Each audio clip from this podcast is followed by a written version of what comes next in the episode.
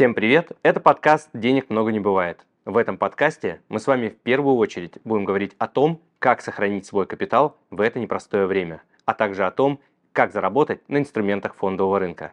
И наша главная цель – создать надежный и доходный портфель, на который вы всегда сможете рассчитывать. Сегодня я хотел бы с вами обсудить такую тему, почему ваш портфель не растет, что с ним не так, что происходит, почему все кругом кричат о том, как они зарабатывают, получают доходность, да, и иногда может сложиться ощущение, что именно у вас по какой-то причине что-то вот идет не так, э, не знаю, стратегия не та, бумаги не те, рынок не тот, момент не тот, консультант не тот, управляющий что-то не сделал. В общем, есть э, очень много причин, да, по которым вы можете подумать, что что-то идет не так.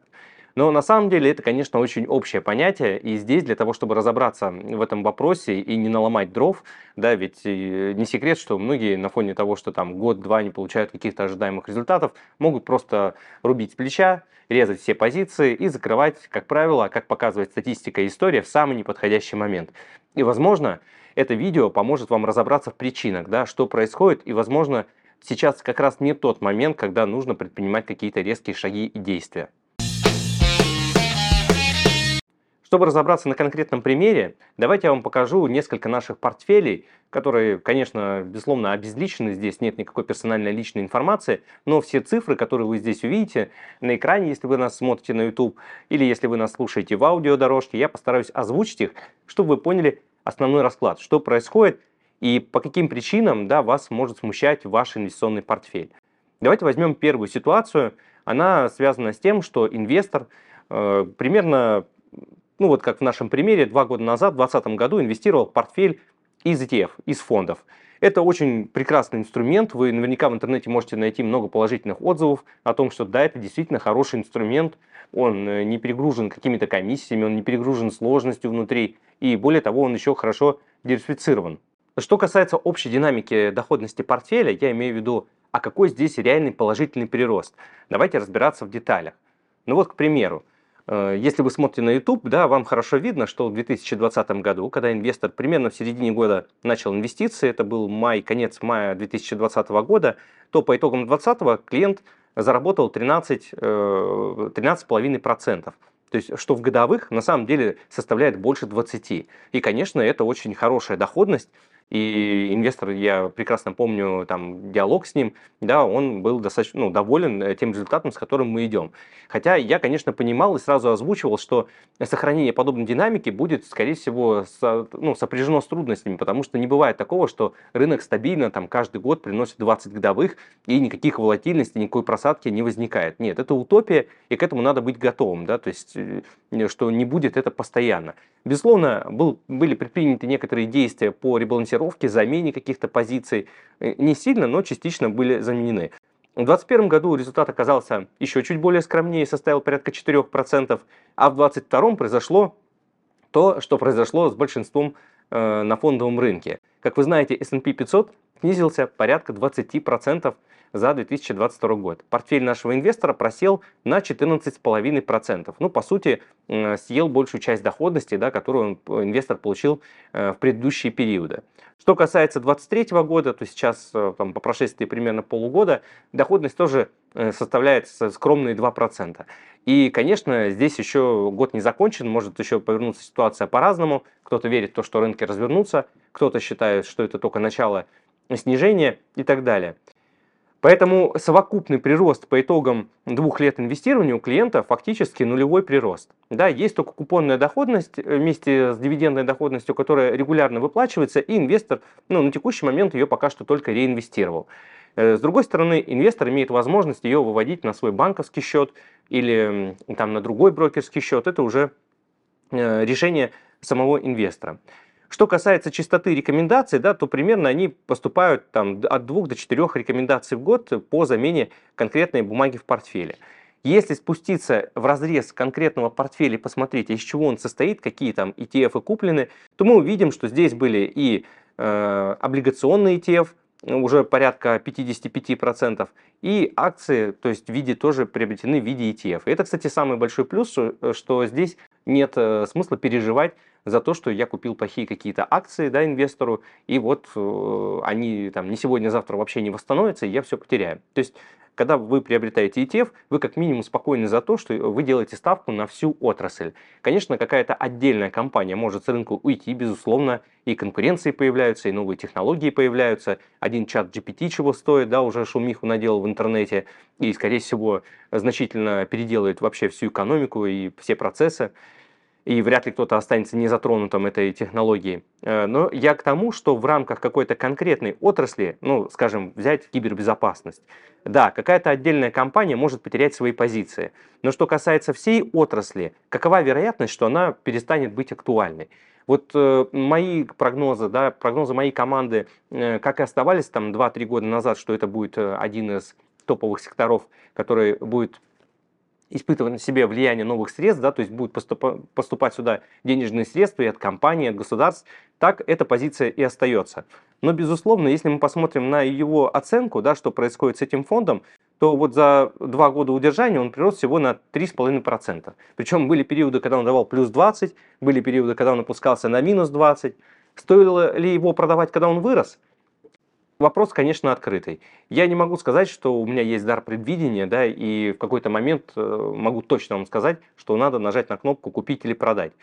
Поэтому здесь самое важное определиться не с тем, а в какой момент я покупаю или продаю, а с тем, какой подход вы заняли в портфеле.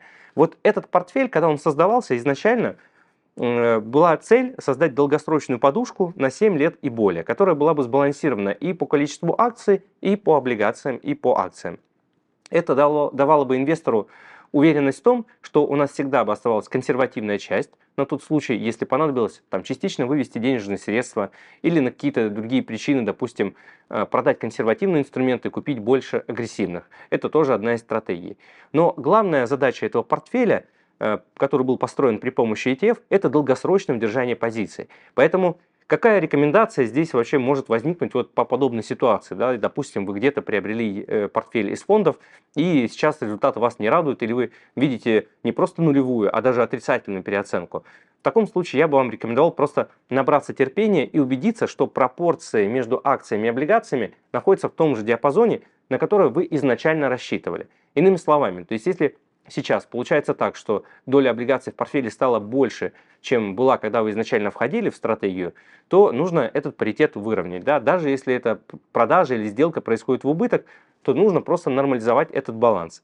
Что касается портфеля нашего инвестора, то здесь у нас как раз э, доля облигаций сейчас превышает на 30%, э, чем это было изначально говорено с инвестором. То есть по большому счету, вот сейчас это может быть покажется контринтуитивно, но надо наоборот, фиксировать консервативные инструменты и докупать чуть более агрессивных инструментов, покупать ETF и акции. Хотя, конечно, я понимаю, что эмоционально это может быть не очень просто, потому что со всех утюгов да, сыпется информация о том, что там э, о потолке госдолга Соединенных Штатов, о военных конфликтах, о противостоянии с Китаем. В общем, факторов, которые могут навредить фондовым рынкам, их э, более чем достаточно, и мы регулярно о них слышим. А вот факторов, которые могут поддержать фондовые рынки, как правило, они не так э, активно обсуждаются в СМИ, э, хотя таких факторов на самом деле тоже достаточно, но мы о них поговорим уже в других видео. Да. У нас есть другой канал, который называется Skybond, где я периодически и в нашем телеграм-канале высказываем позицию по тому, какие факторы сейчас на рынке способствует укреплению там, рынка акций или наоборот э, снижению котировок на облигации и так далее. Э, поэтому за такой оперативной информацией следите на наших других площадках, платформах. Мы регулярно высказываем там свое мнение. Теперь давайте рассмотрим другой портфель, который концептуально отличается от предыдущего примера тем, что инвестор изначально стремился обзавестись какой-либо какой ликвидной подушкой денежных средств. Мы изначально обсудили идею того, что это будет портфель из надежных облигаций, то есть основная цель все-таки сохранить и по возможности получить дополнительную доходность да, за счет э, там, положительной переоценки э, ценных бумаг э, по телу. И э, вот если вы видите нас на YouTube, то вы можете обратить внимание на то, что у нас в данном портфеле ну, практически там, 80% это облигации приобретены Э, либо в виде ETF, либо в виде отдельных бумаг. Причем дюрация этих бумаг, то есть длина или срок погашения, они э, от среднего до длинного. То есть бумаги с 25 сроком годом погашения, 26, 28 и буквально одна бумага Крафт Хейнс с погашением в 50 году. Э, сохраняется буквально небольшая доля кэша, около 5%, И одна позиция в акциях на 4% это рынок э, китайских интернет-компаний, да, которые, вы знаете, э, подверглись последнему году очень серьезным колебаниям, очень серьезным давлением, в первую очередь со стороны своего же правительства. Так вот, данный портфель приносит инвестору порядка 3%, 3% купонной доходности после вычета уже всех комиссий. Ну, то есть, условно можно назвать, что депозит состоялся. Да, регулярные купонные платежи инвестор получает, он их, как правило, до этого реинвестировал, но имеет также возможность выводить на свой банковский счет, привязать карточки и транзачить, в общем-то, там, где ему удобно, за границей. Сам он находится, кстати, за пределами РФ, да, и вот подобный портфель на счету иностранного брокера для него очень удобен тем, что ему не надо физически никуда приезжать, там подписывать документы, это тоже немаловажно. И еще немаловажно также и тот факт, что все эти купонные доходы поступают не из РФ юридически, то есть они спокойно могут быть аллоцированы на э, счет Европейского банка. И у нас это регулярные транзакции, поэтому здесь все прекрасно работает.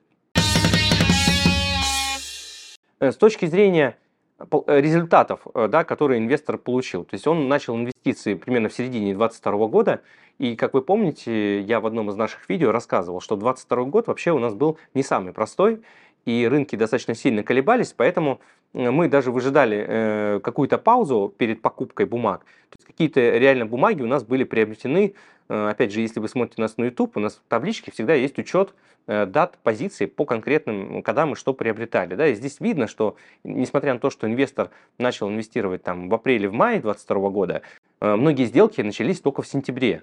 И это как раз объясняет ну, положительный результат, который был достигнут именно в 2022 году. Э, это около там 4-5%. Но сейчас из-за вот этой истории с повышением ставок, да, с начала 2023 года он ну, фактически стоит на месте. То есть у инвестора по телу нет какой-то положительной дельты, то есть он как инвестировал там полмиллиона долларов, у него вот с точки зрения общей оценки бумаг так и остается полмиллиона долларов на счету. Но при этом, да, есть вот та регулярная доходность, которую платит ему портфель, независимо от того, куда движутся рынки. Если посмотреть э, в разрезе доходности позиций по каждой бумаге, то вот его приобретенные облигации, половина из них дают примерно плюс 2, плюс 3% к цене покупки, а другие где-то, а те, которые на отрицательной зоне, они от, где-то от нуля до минус 2,5%. То есть, как мы видим, портфель, который состоит из надежных 3B облигаций, это облигации инвестиционного уровня, он не подвергся такой значительной переоценке, такой значительной, таким значительным колебаниям, как если бы это был портфель из акций или портфель из ETF. Да, опять же, при грамотном планировании портфеля из ETF и там можно снизить эти риски колебаний. Но, э, конечно, вот портфель из таких надежных бумаг, тем более сейчас у нас тренд на защитные инструменты, да, мы все видим, что происходит, там, то есть чем негативнее ситуация во всем мире, да, тем выше спроса на консервативные инструменты, в том числе трежерис. И вот в данном портфеле мы считаем, что делать пока что ничего не надо, потому что куплены длинные надежные бумаги, которые априори являются магнитом сейчас. То есть на них сейчас спрос только растет, он увеличивается. в ближайшие полгода, скорее всего, мы увидим дополнительную положительную переоценку. И, конечно, я постараюсь в нашем телеграм-канале или в каком-то свежем выпуске уже там к концу 23 в начале 24 года вернуться к этому портфелю и сделать еще одно наблюдение.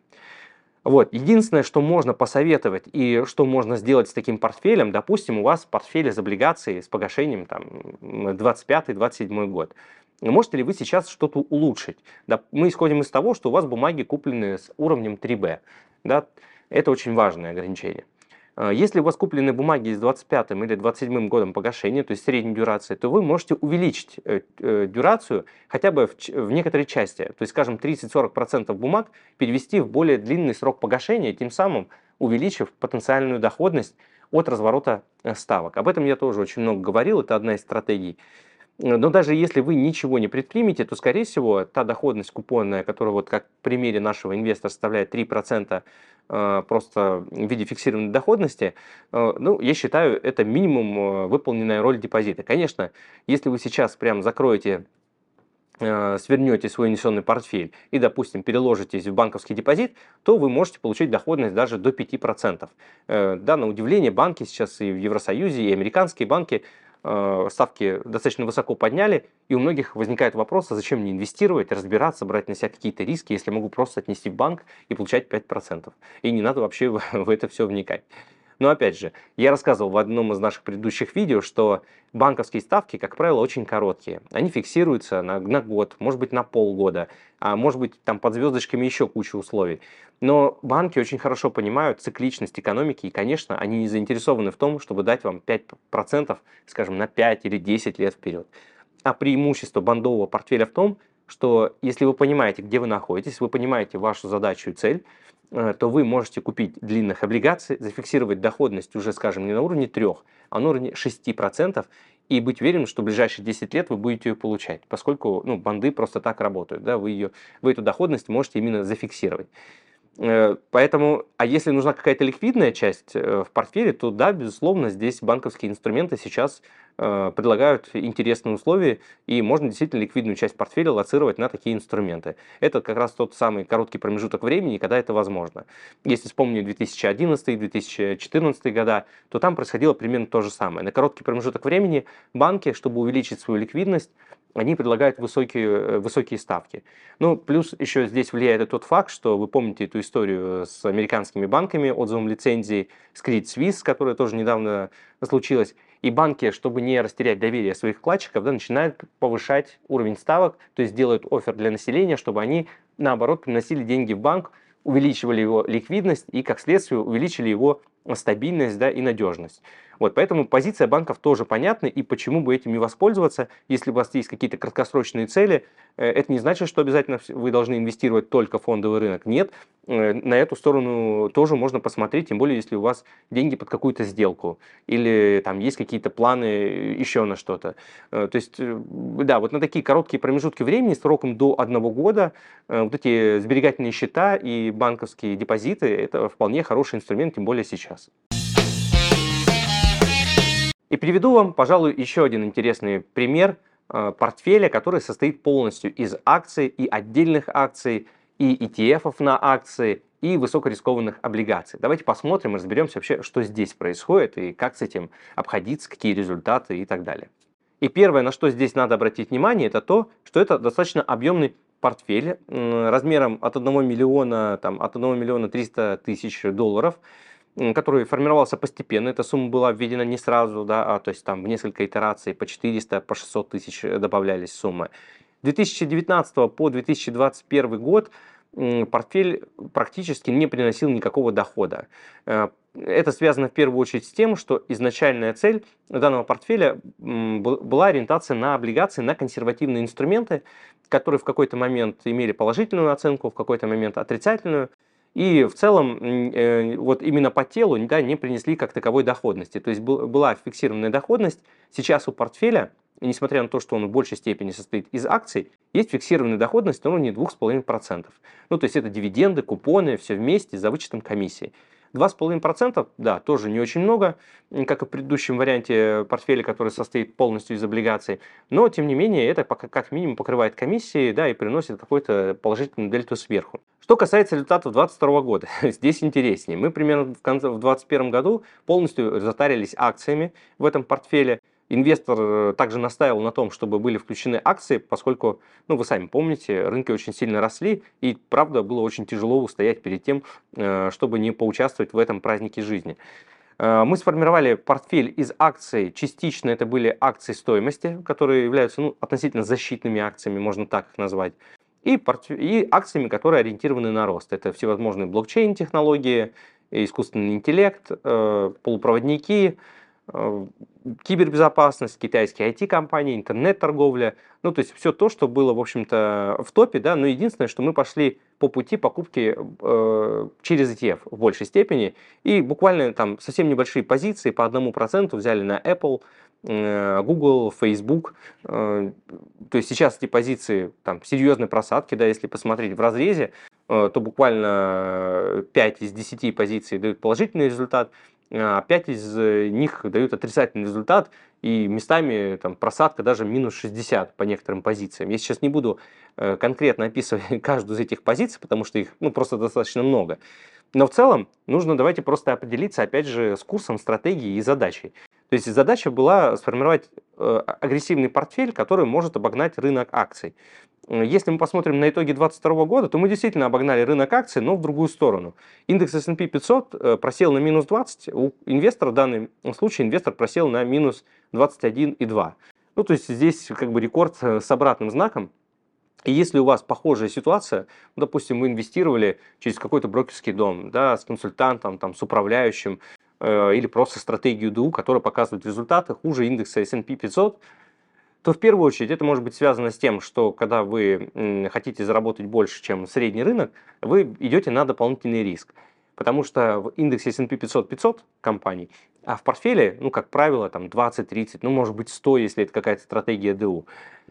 То есть здесь как минимум размер имеет значение, и эта концентрация, она, когда рынки растут, играет вам на руку, потому что вы действительно опережаете рынок.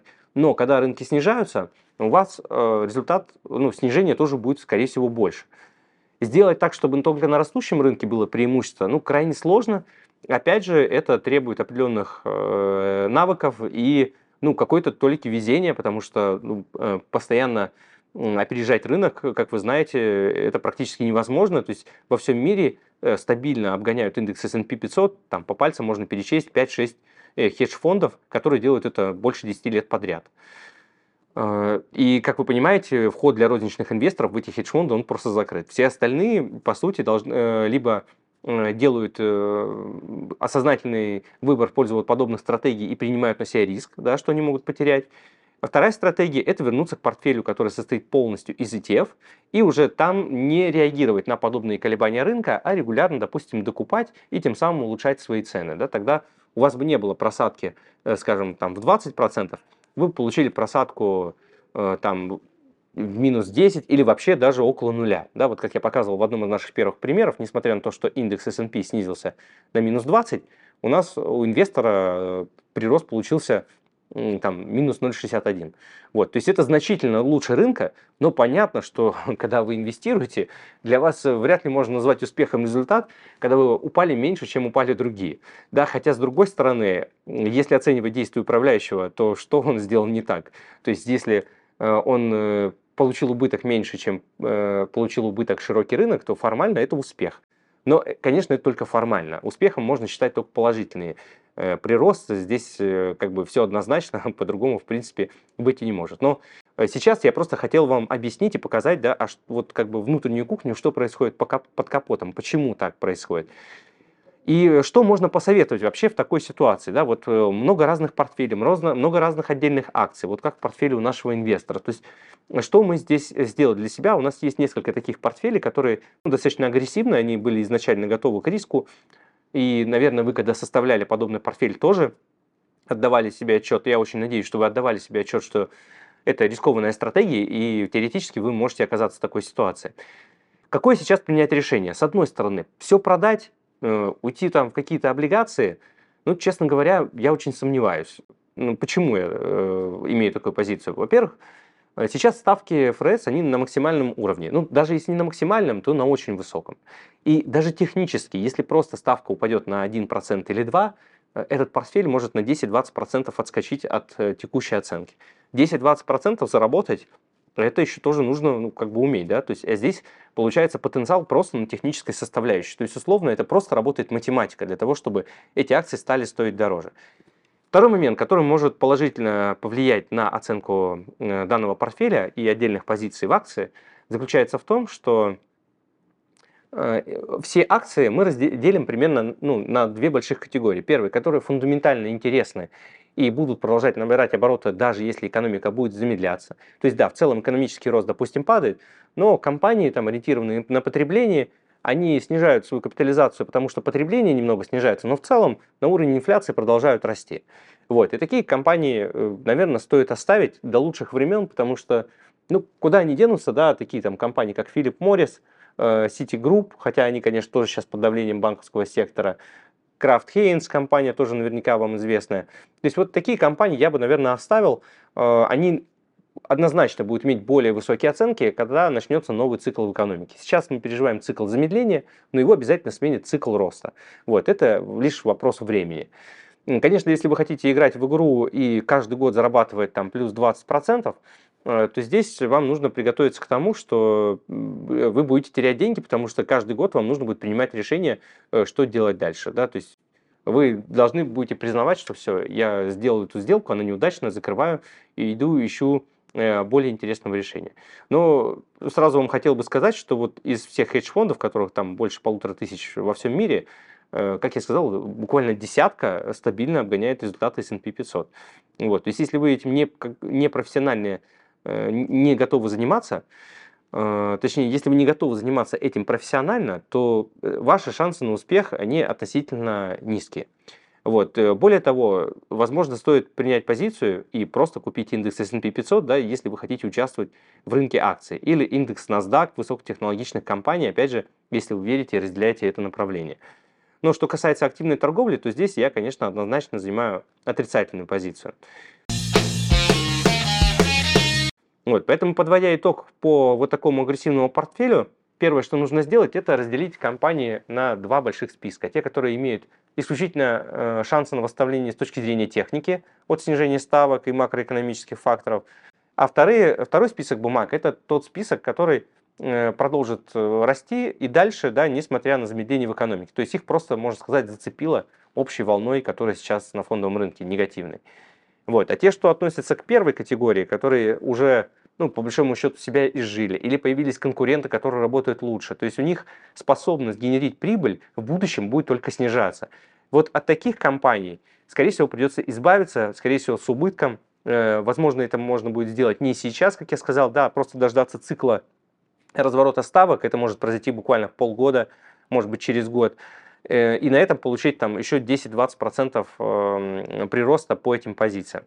Но если у вас есть, конечно, в арсенале идеи, которые вам потенциально могут принести 2-3x, то тогда вам ждать ничего не надо, вам нужно просто фиксировать прямо сейчас и перекладываться в это. Но здесь, как я сказал, есть другие ограничения и подводные камни, э, которые тоже стоит учитывать. Вот, поэтому мы провели вот такую работу, и я очень надеюсь, что вот подобного рода ну, как бы рекомендации или приемы помогут в том числе и вам.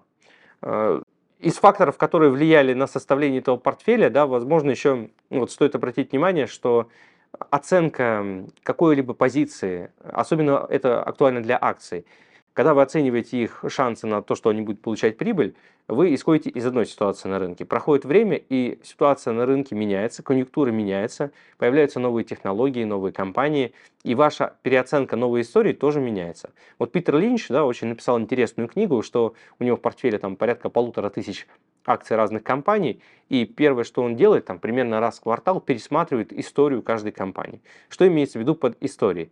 Истории он подразумевает, ну, примерно свод-анализ, да, то есть что с ней произошло, как она зарабатывает деньги, э, что с конкурентами и так далее, и так далее. То есть постоянный, постоянный пересмотр нуждается, э, если вы встали на тропинку э, покупки отдельных акций. И одна из проблем работы с управляющим, если это не фонд, то в том, чтобы он успевал это все мониторить да, и постоянно обновлять истории, прогнозы, и самое важное еще и правильно принимать решения. Поэтому сейчас, как мне кажется, можно э, сделать, можно потратить время на то, чтобы сделать хороший анализ вашего портфеля, разделить на несколько категорий бумаг, сверить еще раз вашу цель, и уже исходя из этого, там, спустя какое-то время э, уже принимать решение. То есть сейчас, на мой взгляд, мы находимся в самом низу наших ожиданий, и вот сейчас смена, там, уход в консервативные инструменты будет максимально негативно скажется на в общем-то, вашем благосостоянии и в вашем портфеле. То есть есть смысл какие-то моменты пережидать, но стоит отделить одно от другого. С вами был Константин Балабушка, официальный инвестиционный советник из реестра ЦБРФ, основатель агентства финансовых консультантов по еврооблигациям SkyBond. Подписывайтесь на наш подкаст «Денег много не бывает» и обязательно ставьте сердечки. Так я понимаю, что тема была актуальной, а информация полезной для вас. Присылайте ваши вопросы мне в Telegram и делитесь своими кейсами. Лучшими практиками я поделюсь со всеми подписчиками. Любое упоминание ценных бумаг и компаний в данном подкасте не является индивидуальной инвестиционной рекомендацией.